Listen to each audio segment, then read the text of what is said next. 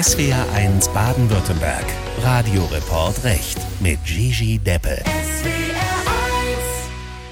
Vielleicht haben Sie es verfolgt. Der Bundesgerichtshof, das oberste deutsche Strafgericht, hat gerade über einen der spektakulärsten Fälle von Internetkriminalität ein Urteil gefällt. Dabei ging es um den sogenannten Cyberbunker in Traben-Trabach in Rheinland-Pfalz. Cyber, das wissen Sie, das bedeutet, dass die Sache etwas mit Computern und Internet zu tun hat. Tatsächlich geht es um ein Riesenrechenzentrum in einem ehemaligen NATO-Bunker mit Hunderten von Servern, die gezielt Kriminellen angeboten wurden und diese konnten dann im Darknet zum Beispiel Drogen- und Waffengeschäfte organisieren. Das Landgericht Trier hat vor knapp zwei Jahren acht Angeklagte zu teils mehrjährigen Haftstrafen verurteilt und der Bundesgerichtshof hat das Urteil nun in wesentlichen Punkten bestätigt. Was genau der BGH entschieden hat, dazu gleich mehr. Außerdem sprechen wir mit dem Oberstaatsanwalt, der die sehr aufwendigen Ermittlungen damals geleitet hat. Zunächst aber wollen wir noch einmal schildern, was das für eine Anlage war, die es in dieser Form, zumindest in Deutschland, zuvor noch nie gegeben hat. Der Cyberbunker an der schönen Mosel gelegen. Aus Traben-Trabach berichtet Sebastian Grauer. Am 26. September 2019 stürmen hunderte Polizisten einen ehemaligen NATO-Bunker oberhalb von Traben-Trabach, den sogenannten Cyberbunker. Die beschauliche Stadt an der Mosel wird nach Behördenangaben zum Schauplatz der größten je durchgeführten Aktion gegen Cyberkriminalität in Deutschland. Der Stadtbürgermeister von Traben-Trabach, Patrice Langer, erinnert sich noch an diesen geschichtsträchtigen Tag. Ich weiß nicht, ich habe mein Handy zwar leise gestellt, aber es dauernd brummte irgendwas und da guckte man, da kamen die ersten WhatsApp rein. Was ist da am Bunker los? Da oben fliegt ein Hubschrauber, zwei Hubschrauber drüber, ist alles tachhell und kam eine Meldung nach der anderen, dass eben oben das Ganze eben hops genommen worden ist. Jahrelang ermitteln die Polizisten. Sie hören Telefonate ab und überwachen Datenströme. Die Beamten arbeiten auch mit eingeschleusten Ermittlern. Nach mehreren Jahren Ermittlung greift die Polizei zu. Die Verdächtigen werden zuvor aus dem Bunker in eine Traben-Trabacher Gaststätte gelockt und dort verhaftet. Der Besitzer des Restaurants, Richard Allmacher, zeigt sich kurz nach dem Zugriff im September 2019 erstaunt. Die Handschellen klicken im zweiten Stock seiner Gaststätte. Ich konnte mir nicht vorstellen, dass zu uns irgendjemand Böses kommt, der dann kontrolliert werden muss. Die wurden dann einzeln rausgeführt. Die Touristen, die waren etwas verwirrt, weil zumindest einer nicht auf die Toilette gehen durfte. Unter den verhafteten Verdächtigen ist auch der Niederländer Hermann X. Er gilt als Kopf der Bunkerbande. Stadtbürgermeister Patrice Langer erinnert sich an den Mann. Im Stadtbild war er äh, nicht oft anzutreffen, aber wenn er anzutreffen war, sah man ihn halt mit der Wallemähne und seinem wallenden Trenchcoat. Das sah schon ein bisschen merkwürdig aus für Traben Trabach. Ne? Und dann hat er auch seinen dicken BMW X6 gehabt mit den Kennzeichen BO, BO. Und da sagten Leute schon, der Bobo ist wieder da. Also man wusste schon, wer es ist. Ne? Hermann X kauft im Jahr 2013 den Bunker für 450.000 Euro. Das Gebäude hat die Bundeswehr mehrere Jahre zuvor verlassen und der Bundesanstalt für Immobilienaufgaben zur Vermarktung übergeben. Der Niederländer stellt vor dem Bunkerkauf dem Stadtrat seine Pläne vor. Er habe davon berichtet, dass er eine Serveranlage aufbauen und Arbeitsplätze schaffen möchte, kein illegales Rechenzentrum, sagt Langer. Kurz nach der Übernahme hätte es dann aber die ersten Gerüchte gegeben. Langer nimmt mit dem Niederländer Hermann X Kontakt auf und wird auf Wunsch im Bunker herumgeführt. Dennoch, es gibt auch nach dem Rundgang noch offene Fragen. Als wir raus sind, war immer die Frage, was läuft auf den Rechnern? Ne? Und er sagt halt, er will in die App-Programmierung, in, in, die Datenarchivierung gehen. Das, was in der Bevölkerung kolportiert worden ist, dass man eventuell irgendwelchen Müll da drin äh, ja, lagert und wenn der Bunker voll ist, dann den Schlüssel rumdreht und sich dann verabschiedet. Das konnten wir also im Endeffekt verifizieren, das war dem nicht. Was der Traben-Trabacher Stadtbürgermeister nicht sieht, auf den Servern im Bunker laufen illegale Handelsplätze.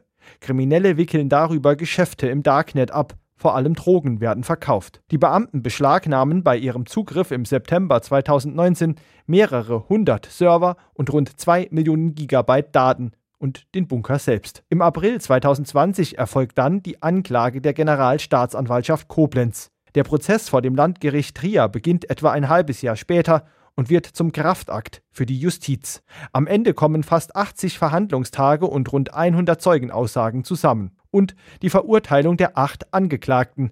Der niederländische Hauptangeklagte Hermann X und sieben Mitangeklagte werden vom Landgericht Trier zu teils mehrjährigen Haftstrafen verurteilt. Beide Seiten legen daraufhin Revision ein. Der Bundesgerichtshof soll jetzt endgültig entscheiden.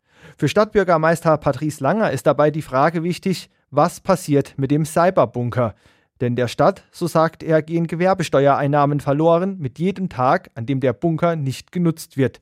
Es gebe auch bereits erste Ideen, wie es im Cyberbunker von Traben-Trabach weitergehen könnte, sagt Patrice Langer. Der eine wollte da wiederum auch ein Niederländer äh, Käse einlagern und gesagt, hm, ist nicht so das Konzept. Hier würde für mich natürlich die Ansiedlung der Cybercrime Landes- oder Bundesbehörde natürlich das richtige Signal sein. Das war wie früher auch, wenn eine Festung genommen worden ist im Mittelalter und die andere Fahne drauf war, da wussten die rundherum, hm, da muss man jetzt erstmal aufpassen. Das wäre für mich so der Signalwirkung, das wäre so das Ideale hier. Der Cyberbunker von Traben-Trabach, ein Beitrag von Sebastian Grauer. Bei mir im Studio ist nun mein Kollege Klaus Hempel. Klaus, du warst bei der Urteilsverkündung beim Bundesgerichtshof. Dieser hat die Verurteilungen der acht Angeklagten weitestgehend bestätigt. Die Angeklagten wollten mit ihren Revisionen erreichen, dass sie freigesprochen werden. Warum ist der BGH dem eigentlich nicht gefolgt? Also wir haben uns nach der Urteilsverkündung auch nochmal mit dem Verteidiger des Hauptangeklagten unterhalten. Jürgen Graf, interessanterweise war der früher mal BGH-Strafrichter, arbeitet jetzt als Strafverteidiger, hat sich auf Revisionsrecht spezialisiert. Und er meinte, also wenn man sich da mal diese Clique da angeschaut hat, und genauer beleuchtet hat. Er sagt, das war keine typische kriminelle Vereinigung, eher so eine Art Familienbetrieb am Anfang. Da hat der Sohn des Hauptangeklagten mitgearbeitet und dessen ehemalige Freundin und diese beiden hätten nur ganz unbedeutende Aufgaben übernommen und deshalb, das sei eigentlich nicht so die klassische kriminelle Vereinigung. Aber das, dann, hat, das hat den BGH nicht das überzeugt. Das hat den BGH überhaupt nicht überzeugt. Der BGH hat auch gesagt, also sorry, die ganze Vereinigung, dieses Unternehmen war ganz klar darauf ausgerichtet, hier schwere Straftaten zu ermöglichen.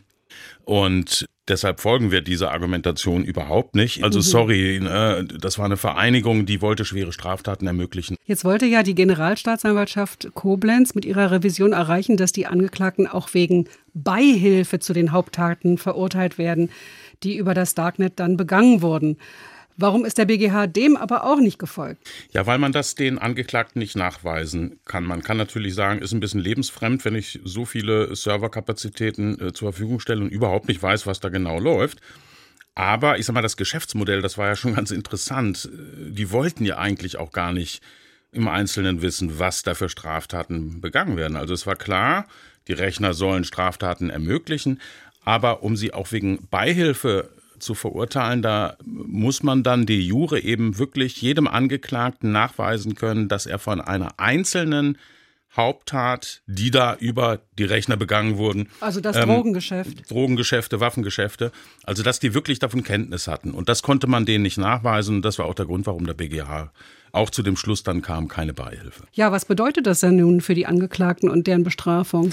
Also man kann sagen, das Verfahren ist damit gelaufen, die Verurteilungen sind rechtskräftig geworden. Man könnte auch sagen, okay, auch die Angeklagten haben jetzt Rechtssicherheit. Sie können insofern erleichtert sein, dass sie jetzt nicht mehr wegen Beihilfe belangt werden. Aber de facto die Haftstrafen, die sind rechtskräftig geworden, die haben also Bestand. Jetzt war ja wohl die Berichterstatterin vom Landgericht Trier, mhm. also erste Instanz, die verantwortlich ja. das Urteil in der ersten Instanz geschrieben hat, die ist extra nach Karlsruhe heute gekommen, um sich das Ding anzuhören, saß da in den mhm. Publikumsrängen. Ist ja einigermaßen ungewöhnlich. Also ich denke, da wird man ja sicherlich noch viel über dieses Urteil diskutieren. Ist ja juristisch auch ein bisschen interessant. Ja, total. Also zunächst mal glaube ich, die Erleichterung bei ihr und auch beim ganzen Landgericht Trier wird groß sein. Ne? 79 Verhandlungstage, wirklich Mammutprozess.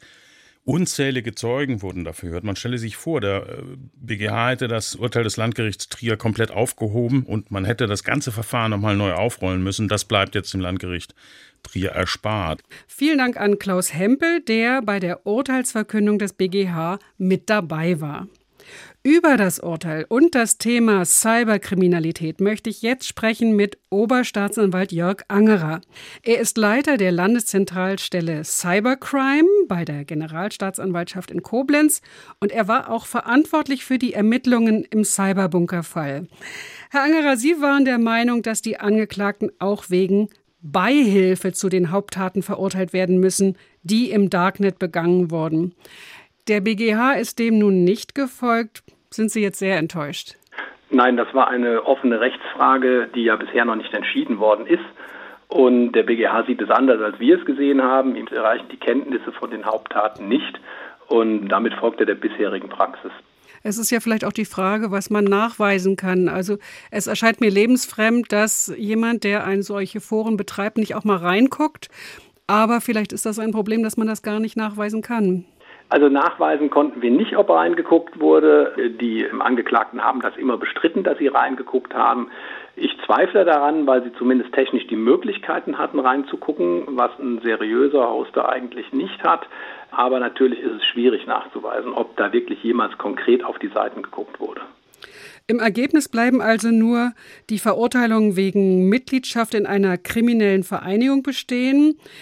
Es besteht ja so die Gefahr, dass in vergleichbaren Fällen Täter dann vielleicht zu milde bestraft werden oder sogar straffrei davonkommen. Also ist die Frage, müsste der Gesetzgeber hier irgendetwas am Strafgesetzbuch ändern? Also ich sehe auch die Gefahr, dass Täter, die natürlich nicht im Rahmen einer kriminellen Vereinigung handeln und einen Bulletproof-Hoster betreiben, nach dem heutigen Urteil. Also Bulletproof heißt, heißt gegen den Staat geschützt, nicht? Genau, Bulletproof heißt ein Hoster, der vor staatlicher Verfolgung schützt, in dem kriminelle Inhalte gehostet werden und in denen die Kunden vor staatlicher Verfolgung geschützt werden. Jeder, der so etwas betreibt und dabei nicht als kriminelle Vereinigung handelt, der könnte sich zukünftig ein Schild an die Tür machen und irgendwo in der Innenstadt ein Büro aufmachen. Ja, da gibt es noch viel drüber zu diskutieren. Ich will aber noch mal eine allgemeine Frage stellen. Sie haben ja die Ermittlungen über längere Zeit begleitet und verantwortet. War das eigentlich sehr schwierig? Ich stelle mir vor, der Aufwand war enorm. Die Ermittlungen waren ausgesprochen schwierig.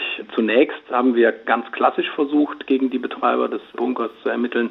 Das ist alles im Sande verlaufen. Mit klassischen Ermittlungen, also Observation, Telefonüberwachung, ähnlichem, ist man nicht vorwärts gekommen. Und wir haben uns dann am Ende entschieden, eine sogenannte Netzknotenüberwachung zu schalten. Das heißt, wir haben den gesamten Netzverkehr, der in den Bunker hineingeht und der aus dem Bunker herauskommt, zu überwachen.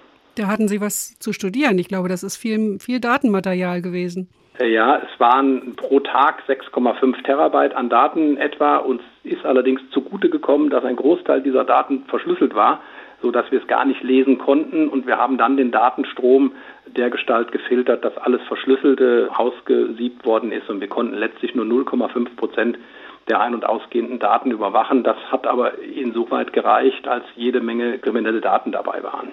Jetzt ist ja in Rheinland-Pfalz für den Bereich Cybercrime schon 2014 gezielt bei der Generalstaatsanwaltschaft in Koblenz eine Spezialstelle angesiedelt worden. Wie muss man sich generell die Arbeit bei Ihnen vorstellen? Wir sind eine relativ kleine Spezialstelle, die sich ausschließlich mit Cybercrime, also Internetstraftaten beschäftigt. Und wir arbeiten gänzlich anders, als es Staatsanwaltschaften üblicherweise tun. Normalerweise kommen Strafanzeigen zu Staatsanwaltschaften und dann wird eben dem nachgegangen, was da passiert ist. So arbeiten wir nicht. Wir arbeiten proaktiv und suchen uns gezielt Täter raus aus dem Internet beispielsweise, Betreiber eines Drogenmarktes oder ähnliches und den, gehen den dann gezielt an. Sind Sie schon immer irgendwie computeraffin gewesen, dass Sie das so, dass Ihnen, das klingt jetzt also einfach, wie Sie es erzählen? Ich bin nicht übermäßig computeraffin. Normal würde ich sagen, man hat sich damit ein bisschen beschäftigt, aber ich bin jetzt kein Computer-Nerd. Das müssen wir auch nicht sein. Die Polizei hat sehr, sehr gute ausgebildete Fachkräfte, Cyberanalysten, die sehr fähig sind auf dem Bereich. Man muss allerdings insoweit technisches Verständnis mitbringen, als man das, was diese Experten einem hinterher erklären, was passiert, muss man schon verstehen.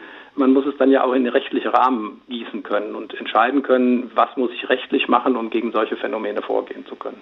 Also ich glaube, die Arbeit geht Ihnen nicht aus. So würde ich mal vermuten. nicht zu befürchten, dass die Arbeit ausgeht, nein. Ja, vielen Dank, Jörg Angerer. Er ist Oberstaatsanwalt und leitet bei der Generalstaatsanwaltschaft in Koblenz die Landeszentralstelle Cybercrime. Dort sind auch die Ermittlungen gegen die Beteiligten des Cyberbunkers in Traben-Trabach geführt worden. Der Bundesgerichtshof, das oberste deutsche Strafgericht, hat nun die Haftstrafen der Angeklagten in diesem Fall höchstrichterlich bestätigt. Soweit der Radioreport Recht. Vielen Dank fürs Zuhören. Mein Name ist Gigi Deppe.